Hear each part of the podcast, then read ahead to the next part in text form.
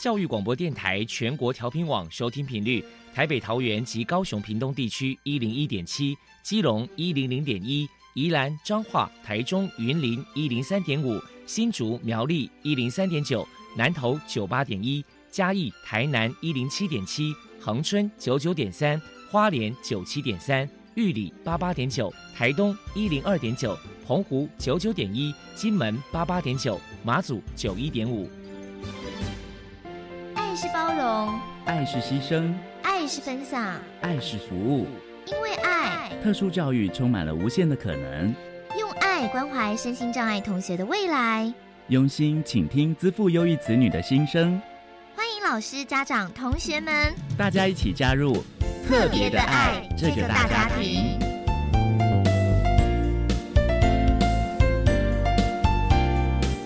本节目由教育部学生事务及特殊教育司指导，国立教育广播电台监制，欢迎收听。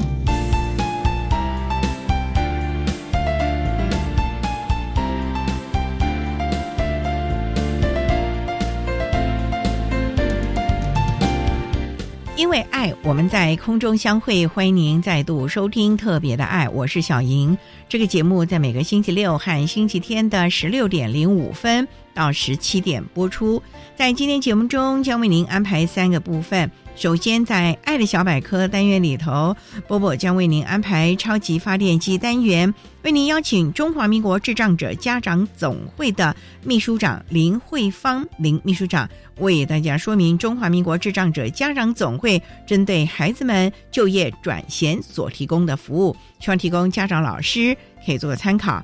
另外，今天的主题专访为您安排的是《爱的搜寻引擎》，为您邀请获得一百零八年优良特殊教育人员荣耀的国立屏东特殊教育学校教务处的主任蔡家峰蔡主任，为大家说明展翅的淬炼。谈高中教育阶段身心障碍学生生涯规划以及就业观念养成的重点，希望提供家长、老师还有同学们可以做参考喽。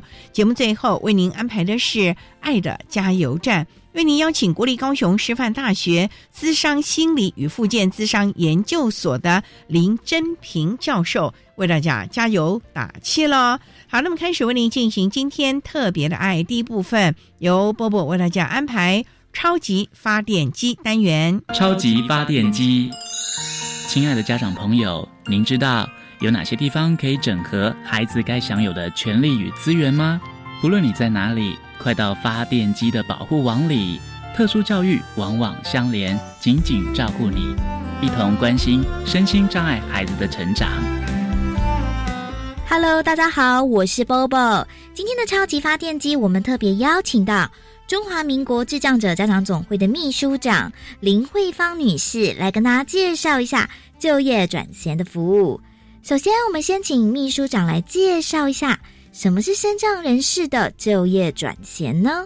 目前就业转型主要就是要协助我们这些即将要离开学校的毕业生，在他还没有毕业之前，是不是就可以先了解一下自己的职业性向，他擅长做什么事，然后他对什么样子的行业比较有兴趣，然后帮他们先预做一些就业前的准备，然后一直让他们透过像实习啦，然后到现场的试做啦，让他们有机会去经验一下，就是真正的职场。然后在他们离开学校以后，由劳政部门这边可以把这样子的服务接下来。那因为劳政部门就会设置有所谓身心障碍的职业重建各管人员，那从这个各管人员就可以接手帮忙我们的这些朋友。他如果还没有办法一下子进入职场的，那就会先在职业重建服务上面先做就业前的准备，然后再慢慢导引协助他们进入职场。所以就业转型其实就是一个从学校即将要离开，然后要跨入成人独立生活的过程里面这样一个架桥的服务。所以教育部门也会做一些努力，包括协助我们的学生去做一些职业兴趣的调查跟了解。那也会有一些实习的事做。那对于劳政部门这边，他们也会有一些服务。来协助推介就业啦，协助他们做职业辅导评量，然后衔接到后面的相关服务去。所以这样的一个制度，其实在我们从有十二年安置民国九十年之后，其实志总做了一些努力，就是我们找学校跟我们一起合作，然后我们尝试了怎么样把这样的一个转衔服务做起来。然后后来我们推动立法，然后让立法能够保障这是一个必然的服务。所以现在目前来讲，我们的教育端学校也会来做这件事情。那我们的劳政部门也会有相关的职业重建服务的窗口，也会一起来做就业转型的服务。对于我们在看心智障碍者的就业来看，我们就会看到。早年因为没有协助的人力，所以自从最早的时候，我们做的是自信就业辅导人员的培训跟培力。然后后来我们发现法制不够，所以我们又在推动有关心智障碍者就业的相关的立法，所以修了法规，让它变成一个正式的服务。后来我们又看到服务的模式的建构，其实需要。有更多的协助，所以我们就透过实验性的方案来帮忙，然后以至于推动整个制度到现在可以顺利的往前，不断的在推动。然后后来有越来越多的单位可以一起来合作这件事情。到目前为止，大概几乎我们的心智障碍朋友，只要他愿意升学，至少都可以念完高中职阶段。所以高中职阶段的最后一年，在高三下的时候。就业转型就会开始启动，来帮忙他们开始做就业前的准备。目前的状况是这样。那当然，我们现在也有很多的学生可以选择再继续升学，所以大专院校辅导师这边也开始做就业转型的预备。所以以目前来讲，不管是念到高中职，或者是有继续升学到大专院校，只要他是心智障碍学生，大概在离开学校前，就业转型服务就会跟上了。接下来，我们请秘书长谈一谈中华民国智障者家长总会提供给身心障碍者哪一些就业服务。对我们智总来讲，我们现在比较没有直接的服务，当然我们会提供一些咨询的服务，或者我们会提供呃职业重建单位一些专业能力提升的相关的协力。等于是比较没有做直接服务这块，我们是做到后线去支撑这个体系的相关专业人员，让他能够在前线服务。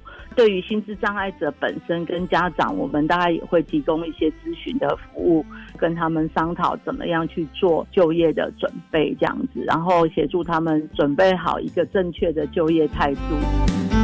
再来，我们请秘书长说明一下，为了推广心智障碍者就业，过去曾经举办过哪一些活动呢？针对这样的活动，近期比较少了，因为我们现在比较推到二线服务嘛。在早期的时候，包括我们会出版一些相关的书籍，怎么样做就业转型，好啊，怎么样准备这件事情，我们是有做了这样子的家长的手册，然后或者工作人员可以参考的手册。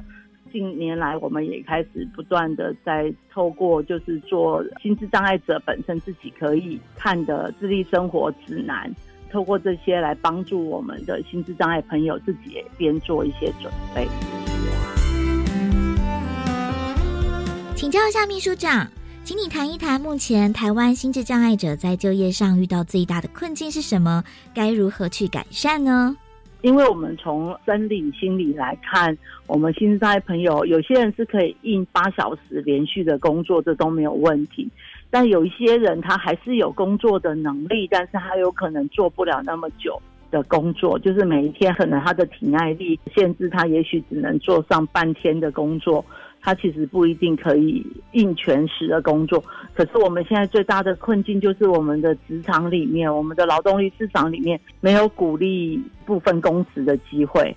我们的雇主受限劳动基准法嘛，符合劳基法是一个必要的条件，对所有工作者的投保也是必要的。所以对雇主来讲，他其实会衡量，就是说我今天一个工作机会的释出，我当然会希望他就是一个人可以从头到尾做完，就聘这一个人。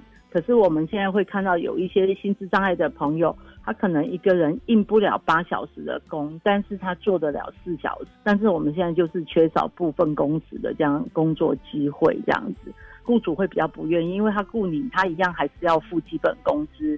一样还是要负担劳健保必要的这个协助，所以他不如就请一个全职的工作者，他不会去请两个兼职的工作人员。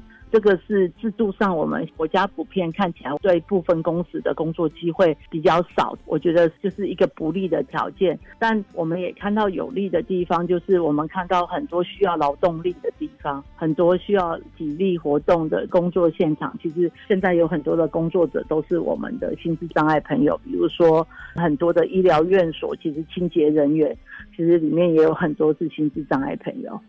我们看到他们成功就业。的一个很重要的雇主的反馈都说，因为他不会偷懒，很认真，被交付要做到的事情，他就会认真做完。所以他的这个部分是我们心智障碍者就业的强项，他不会有一些心机在那边找缝砖，他会很认真、很专注的完成他的工作。所以我们会希望国家的制度是不是可以有一些鼓励，就是对雇主的。支持让雇主愿意释放更多部分工时的工作机会，那这样子会让更多的心智障碍朋友有机会取得工作的可能性。这个是我觉得看到现在很重要的事情。那当然，第二个很重要的事情就是就业前的准备的相关的服务，所以家里很重要，家人的态度很重要。家里怎么样让我们的年轻人他在成长的过程里头，他尽量自己做得到的事情，他要有责任，我们要交付他任务。他在家里是一份子，所以他家里也要分担一些家事。我们要这样子去要求他，让他能够建立服务的这样的一个概念，遵守秩序的这样一个概念。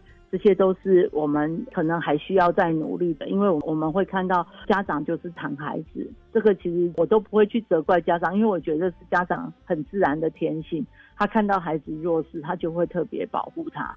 但是我们也不断的要提醒家长，就是如果我们为了孩子好，他有一天总是要独立的，总是要离开我们，不能再一直待在我们的翅膀底下。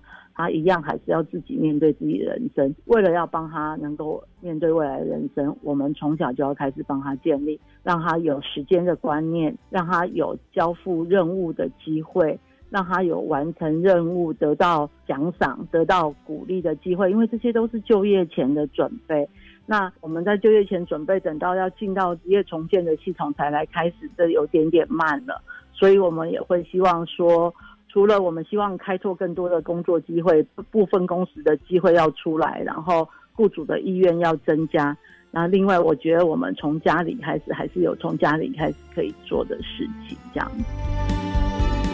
非常谢谢中华民国智障者家长总会的秘书长林慧芳女士接受我们的访问。现在，我们就把节目现场交还给主持人小莹。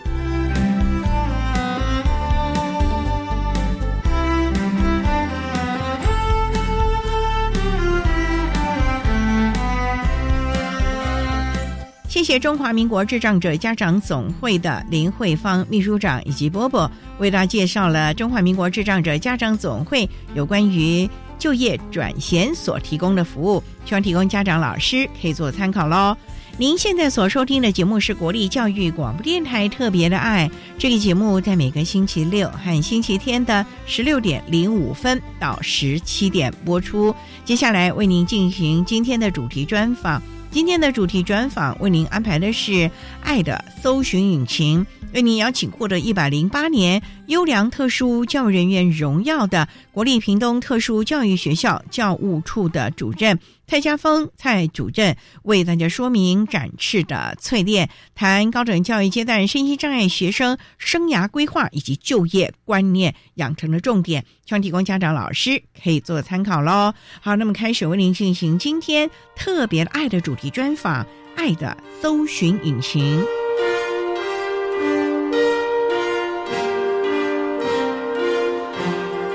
爱的搜寻引擎。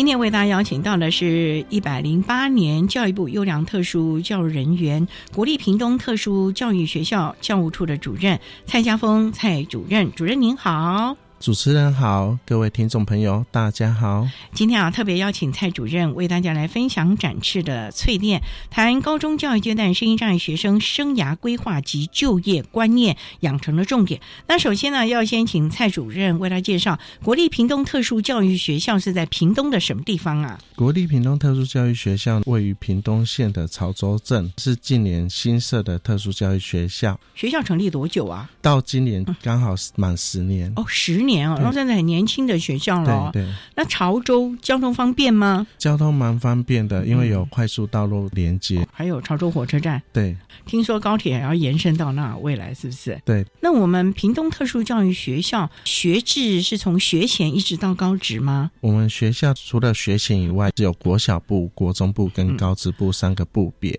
也就是说，只有国小、国中跟高职、高职这三个部别了。对对。那招收学生就是以屏东地区为主喽。主要以屏东地区心智障碍的学生为主，中重度以上。对对。有没有跨障别？跨障别的话，就是多重障碍，可是它也必须要含有智能障碍的一个伴随。那目前全校大概有多少孩子啊？总共一百五十四位，国小部有二十二个，国中部有二十四位，那高职部有一百零八位。啊，这么少哦？对对。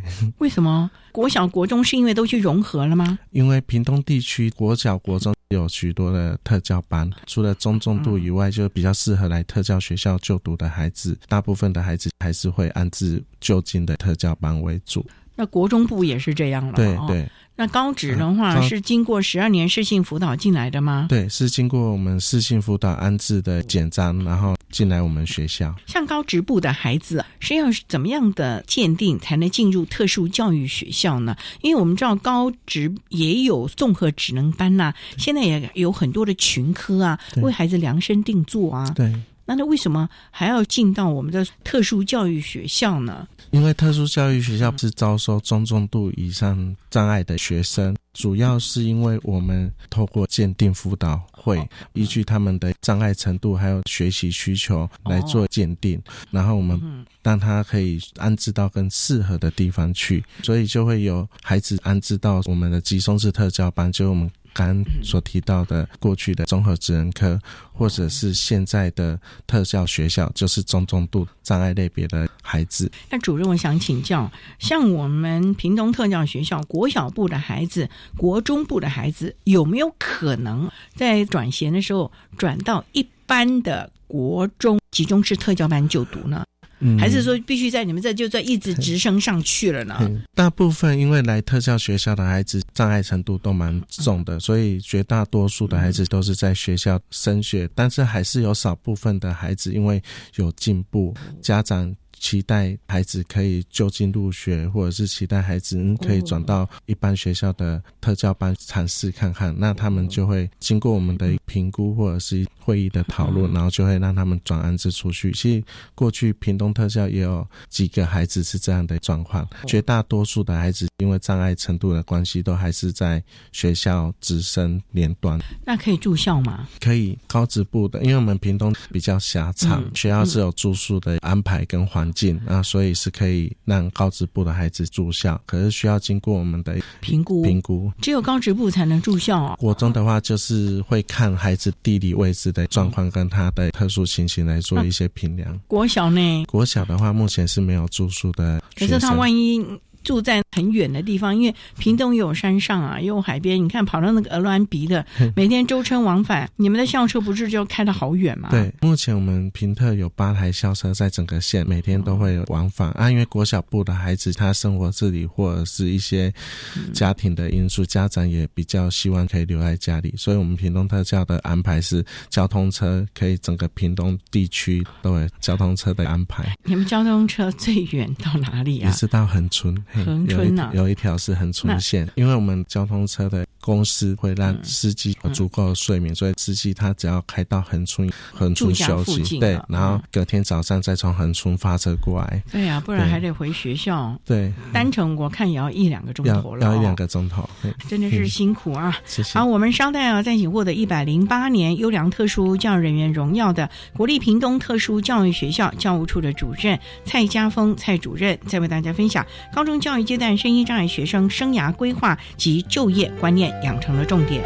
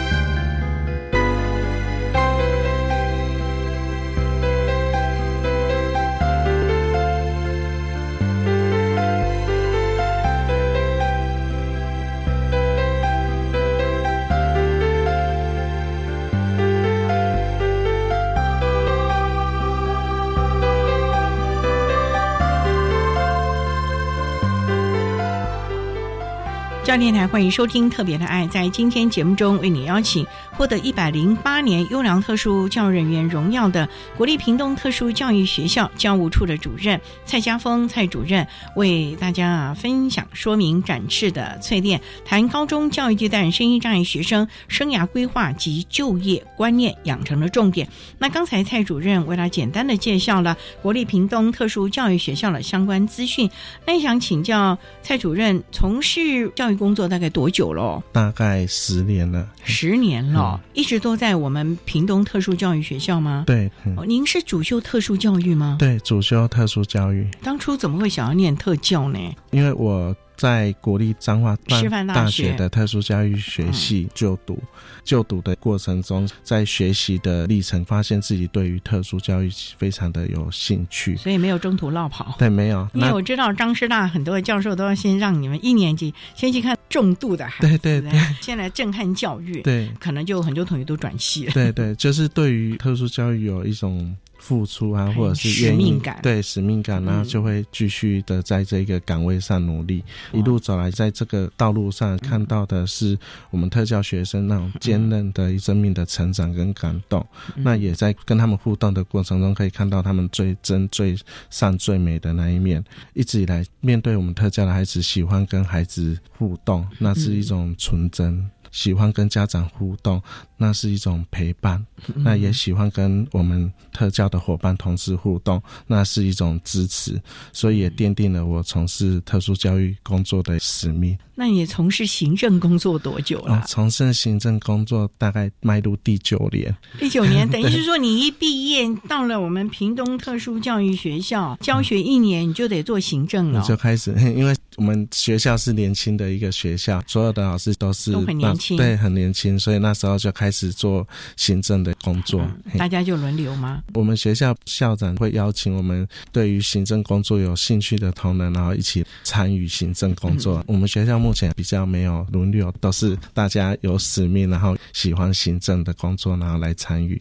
那你当初学的教学的本领啊、嗯专业就没有办法在第一线为孩子服务了，就专门要做文书方面。因为我们学校是一间蛮小的学校，所以班级数少。那我们行政工作的老师或者是同仁们都还是有教学的工作，哦所以基本上还是有一定的授课比例跟结束在进行哦那。您主要是在高职部。嘿，主要是在高职部。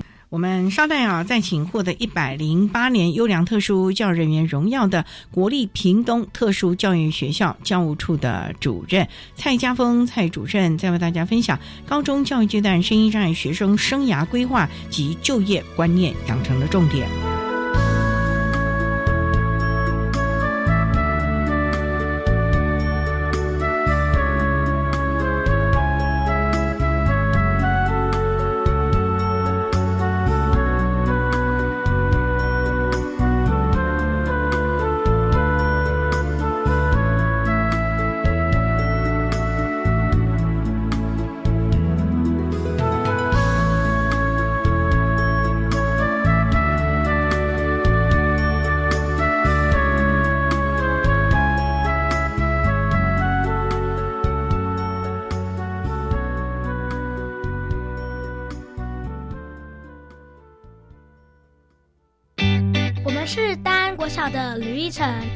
婷、高燕渊、谢良胜。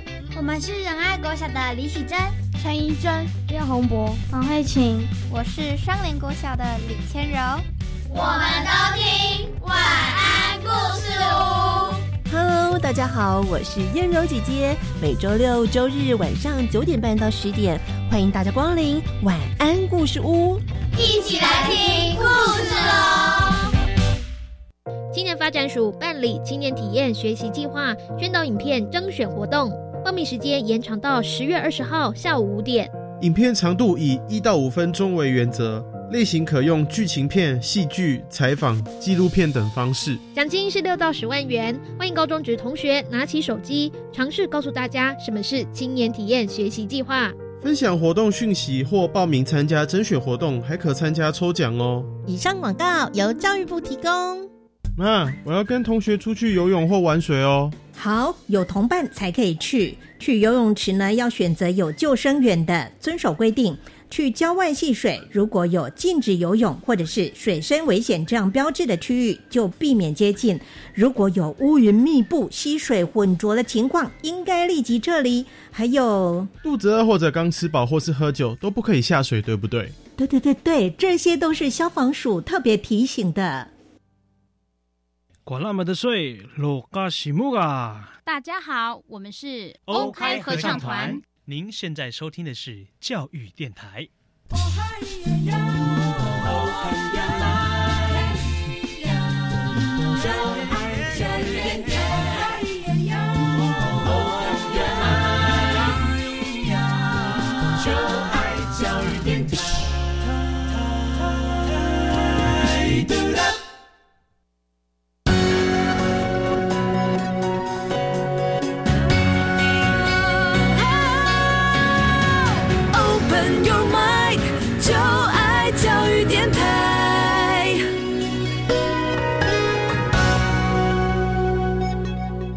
电台欢迎收听《特别的爱》这个节目，是在每个星期六和星期天的十六点零五分到十七点播出。在今天节目中，为你邀请获得一百零八年优良特殊教育人员荣耀的国立屏东特殊教育学校教务处的主任蔡家峰蔡主任，为大家说明展翅的淬炼，谈高中教育阶段声音障碍学生生涯规划及就业观念的养成重点。那刚才蔡主任在节目的第一部分为大家简单的介绍了。国立屏东特殊教育学校的相关资讯以及主任个人从事教育的机缘呢？那想请教，在我们特殊教育学校，尤其高职部的孩子，以平特来说，孩子会升学呢，还是就业为主啊？以屏东特效来说，我们的孩子大多数以就业为主。那他们就业的场域是在大屏东地区吗？对，我们会在他们住家就近的场域，还有他们适合的兴趣，还有地点去帮他们媒合工作。因为孩子障碍程度的关系，我们会帮他们尽量让他有兴趣，而且未来可以做比较长久的工作。所以大部分孩子是以就业为主。职场你们怎么去找啊？因为。这些孩子的能力比较弱一点呢，那这个厂商要蛮有爱心的，对，而且又不能太粗重、太危险的工作内容，哎，你们都要到处去开发职场吗？还是说经过了实习？才进入了工作呢。开发职场的确是我们特殊教育孩子毕业以后的重点工作。可是因为职场的开发蛮不易的，像主持人刚刚讲的职场的实习，因为大部分的职场愿意提供实习的机会给孩子练习。可是他们如果长久留用的话，等于这个职场未来的学弟妹就没有实习的场域了。对于厂商来讲，他们就会衡量：如果我们现在用了你们的孩子做未来的就业，那未来这个职场，他的能力已经足够的话，他就只能提供实习。像这样的职场，我们也会有，还是会尽可能寻找职场，因为每个地区的产业属性比较不一样，而孩子的能力也比较不一致，所以我们在开发职场上面，其实会面临蛮多的困难。像屏东哦，大概都是些什么样的产业呢？屏东我知道有很多农业嘛，对，我们的孩子要到农场吗？我们学校课程是有产品加工的技能训练，像凤梨果干或者果香，我们学校都会教孩子制作。最后没合的也会有食品加工厂的孩子实习以及做就业的部分。那像国立屏东特殊教育学校，你们的特色课程是什么？因为有的就是以清洁服务门市啊，那有的可能就是烘焙，有的就是园艺啊。对，我们平特就是农产加工。对我们学校孩子的障碍程度跟他们的疏异性很大，所以我们发展的技能领域就是所谓的产品加工技能跟家务处理技能领域。那家务处理技能主要就是在做一些物品的整理，或者孩子在生活上比较有帮助的一个课程。然后在产品加工的部分，我们会结合龙云艺，或者是我们刚刚讲的。农产品食材的制作，或者是刚刚讲的果干的加工制作，帮孩子设计他们适合的课程，让他们在这样的一个过程中培训。在三年级的多元选修的课程里面，也会安排洗车课程啊、清洁工作的课程，让孩子做多元的练习跟学习。未来在就业的宽广度，或者是他们就业的训练上面，也会比较有帮助。不过我也想请教主任的啊，因为这群孩子的能力毕竟比较弱一点，你们怎么知道这个孩子他可以适合洗车，他可以去做农产加工啊、果干的制造了？你们是不是有做相关的评估了？因为我们知道有 IEP 嘛，那 IEP 是不是在他高一的时候就要了解这个孩子，还是这个孩子在你们国中部的时候，如果他直升，那你们是不是国中就要开始慢慢的评量，他是要高中之后升学呢，还是就业呢？是不是国中就开始了？对，如果原本国中就在学校的孩子，我们经过 IEP 或者是相关的职业能力跟兴趣的评估，其实会蛮了解孩子本身的兴趣跟未来工作的能力，然后我们就会加强他的相关训练。如果是在我们高职部，我们学校会有实习辅导相关处事跟伙伴，那我们会做一些职业的评估。帮孩子做未来工作媒合的评估，结合我们的救护员，像之前我们学校有参与前导学校的计划，那我们就会媒合就业辅导员、职业辅导员相关的伙伴进来学校，帮孩子做一些评估跟协助他们未来就业的媒合。所以在这样的一个过程中，就会比较可以知道孩子的兴趣在哪里，然后他有哪一个部分需要再加强训练，还有哪一个部分是他未来在工作。目前所需要的一些技能的训练，那像我们学校过去就有一个孩子能力蛮好的，他其实很努力的在学习，不管在理解能力啊，或者是识字量啊，或者是操作能力都非常的好。经过我们学校长期训练，他学习态度啊，因为他对于烘焙或者是产品加工是有兴趣的，他就很努力的学习。毕业以后，让我们顺利。没和他到食品加工厂工作，他两年前已经毕业了，然后到现在还是稳定就业，跟着我们一般人一起在里面，然后穿着防尘衣啊，在里面工作。哇，那他很开心哦。对对对对，薪水也跟一般人一样吧？对，像我们的孩子，如果他可以稳定在竞争。性的一个工作场域工作的话，可是特教学校孩子的程度的关系，所以大部分的孩子还是会在小作所或者是我们的皮肤工厂里面做一些学习跟未来的一个就业。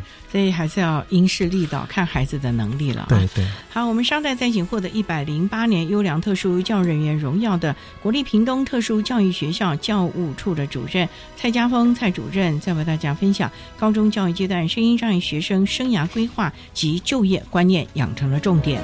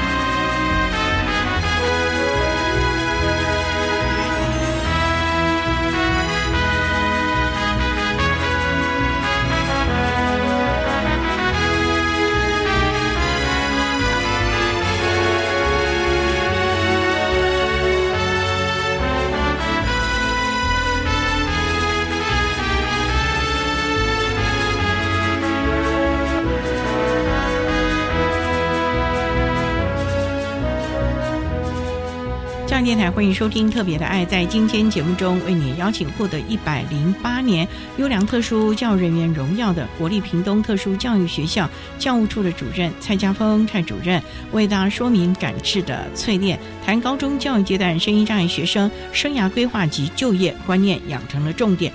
那刚才啊，蔡主任为他简单的介绍了针对我们国立屏东特殊教育学校高职部的孩子提供职业性向的分析呀、生涯的规划嘛。主任这么多年，我们孩子在实习或者是职场上的一些的经验，可以跟大家分享。你们怎么让这个孩子从学校进入到实习，再变成正式的员工呢？大部分特教学校的孩子，因为障碍程度啊，或者是理解能力，对我们在就业的训练会用非常多的心思去做一些培训。刚刚有提到，就是我们学校会有洗车啊，会有清洁或者是烘焙，还有食品加工的训练课程。我们过去也有几个个案，在整个训练的过程中，他们对于洗车是非常有兴趣的，喜欢。擦拭车子，把车子擦得很亮，然后他们会觉得很有成就感，他们就会很喜欢这样的。工作，那我们就会加强他汽车内部构造、外部构造跟打蜡，甚至我们会媒合夜师到校来协助孩子做一些工作的训练，最后让孩子可以顺利就业到洗车的行业。孩子因为是做自己有兴趣的工作，他们会很努力的做。可是孩子毕业以后的就业，仰赖的还是要家庭的支持，所以常常是因为孩子工作的态度或者是家庭的支持度，会觉得我的孩子。应该在家里休息就好，常常会让好不容易没合到的职场就会断掉。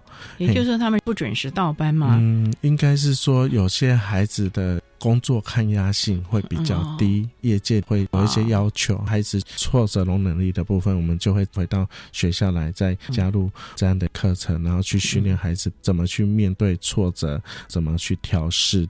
家长的部分，我们就尽可能的有导师跟家长沟通，然后让家长孩子毕业以后其实是要就业，然后我们希望他们融入人群去做一些社会的生活，就是希望家长可以做后续接棒的长期性支。持，我们原本有一位孩子就理解力很好啊，工作态度也非常好，最后没合到果干的工厂里面。就刚才讲的那个孩子，对这个孩子一开始在学校的训练养成，其实有很多的技能是不足的。我们不光透支付员，那我们学校会有做一些辅助性的职业在设计啊，对教具训练孩子的工作态度、工作技能，让他可以顺利。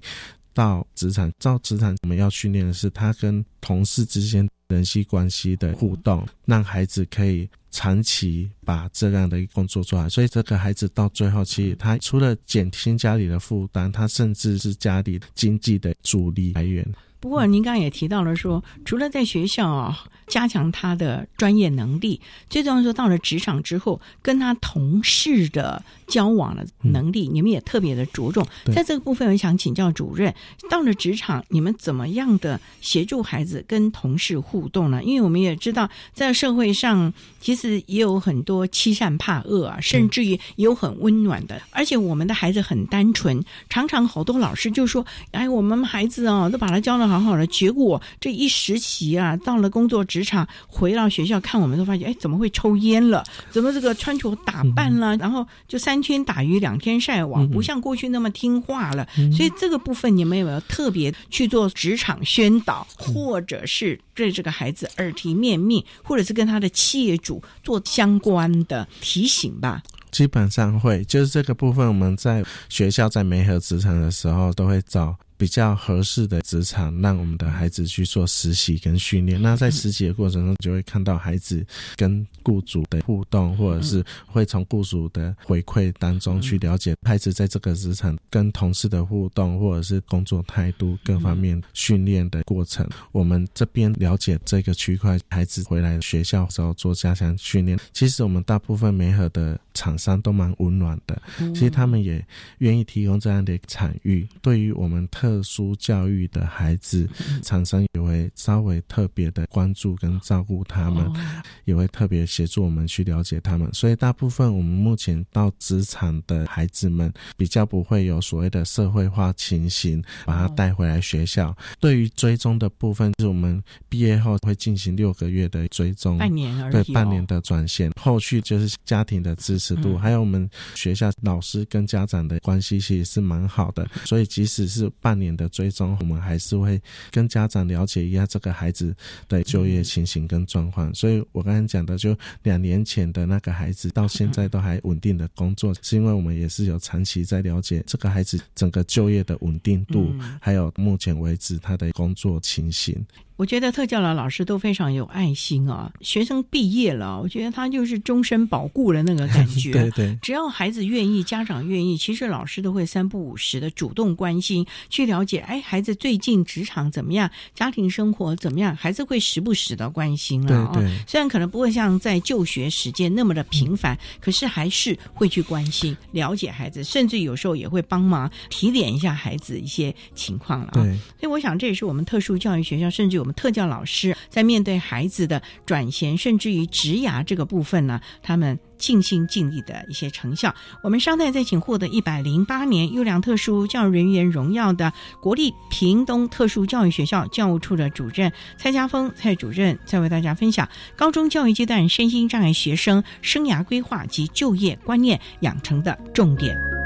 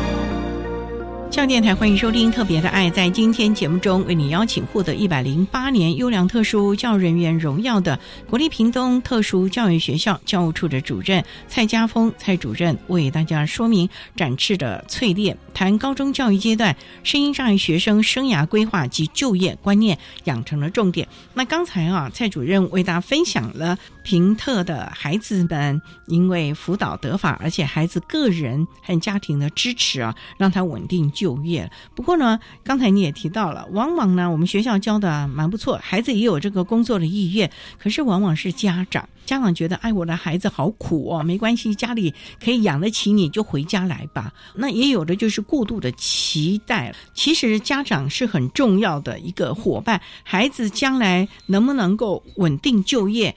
跟家长有很大的关系耶。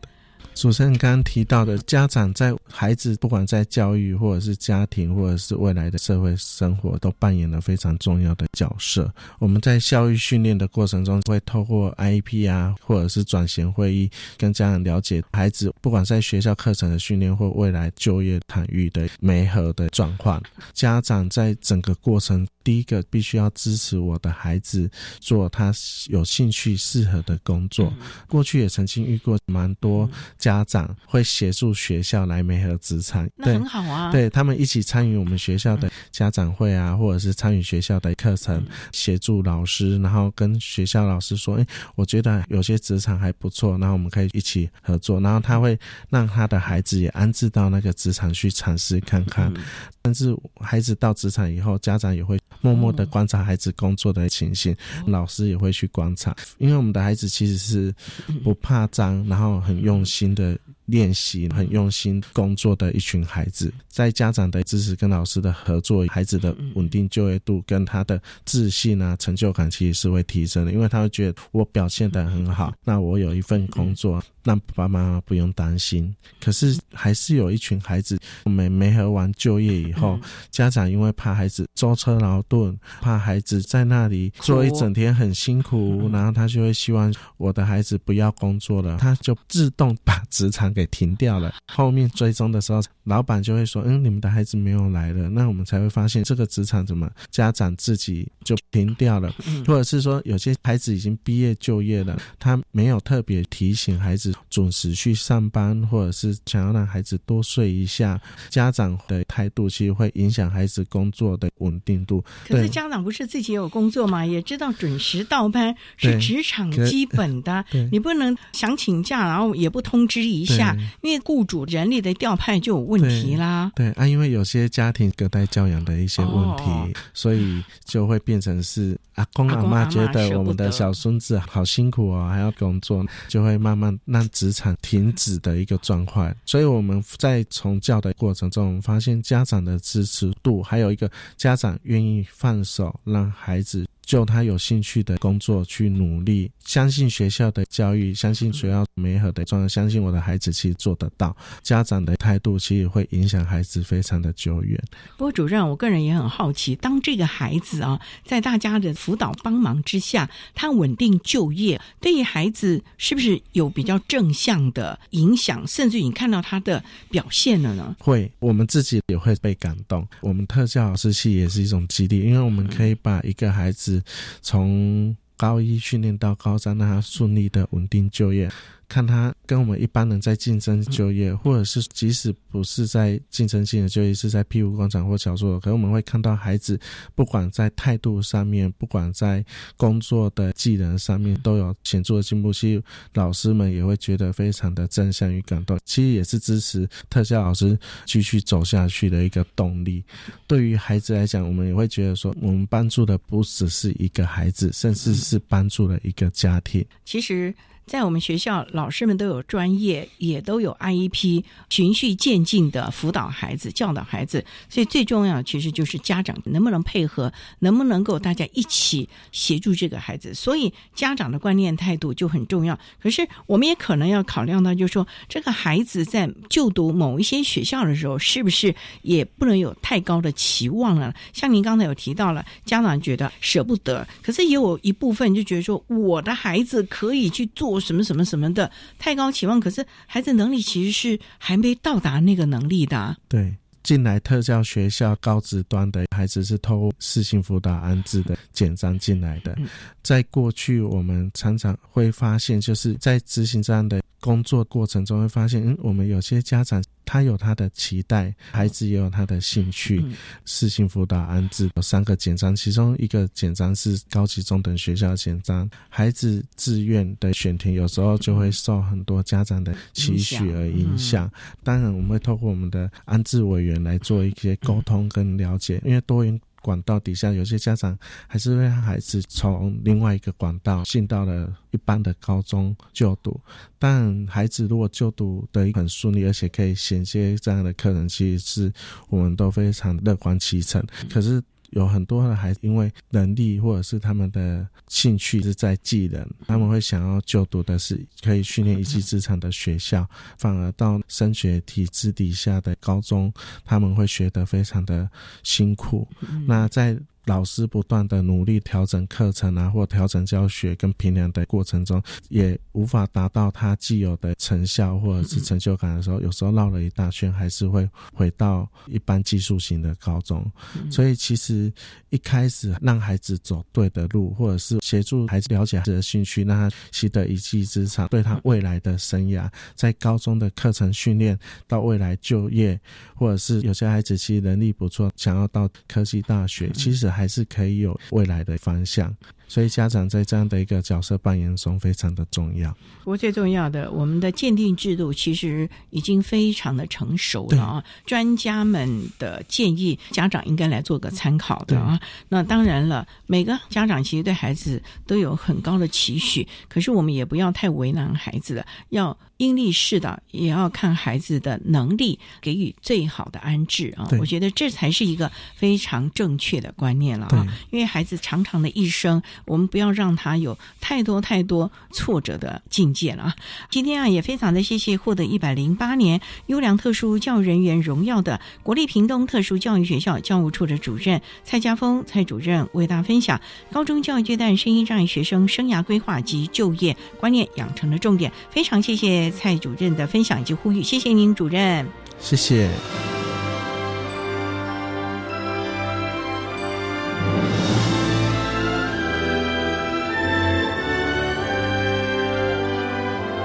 谢谢获得一百零八年优良特殊教育人员荣耀的国立屏东特殊教育学校教务处的蔡家峰主任，为大家分享了有关于高中教育阶段身心障碍学生生涯规划以及就业观念养成的重点，希望提供家长、老师可以做参考。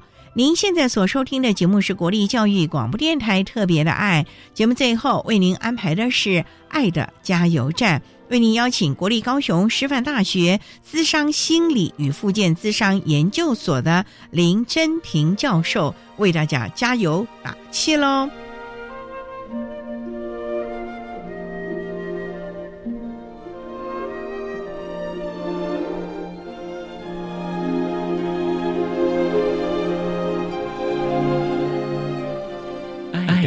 加油站。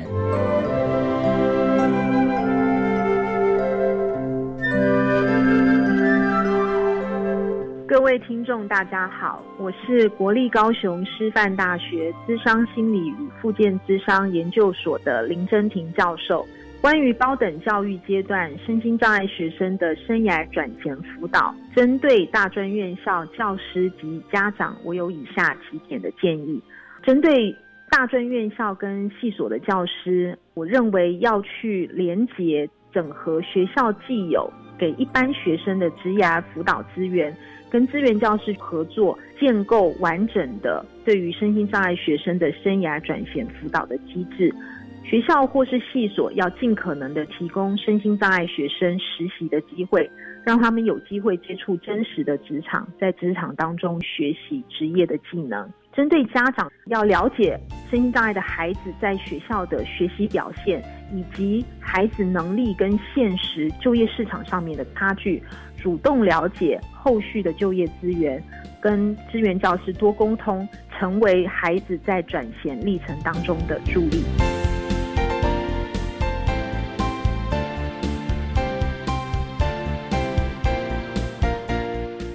今天节目就为您进行到这儿了，感谢您的收听。在下个星期节目中，为您邀请国立高雄师范大学特殊教育学系的教授林素贞林教授，为大家说明学会放慢脚步，给彼此空间，谈个教育阶段学习障碍学生教学的策略以及教养的观念，希望提供家长、老师还有同学们可以做个参考了。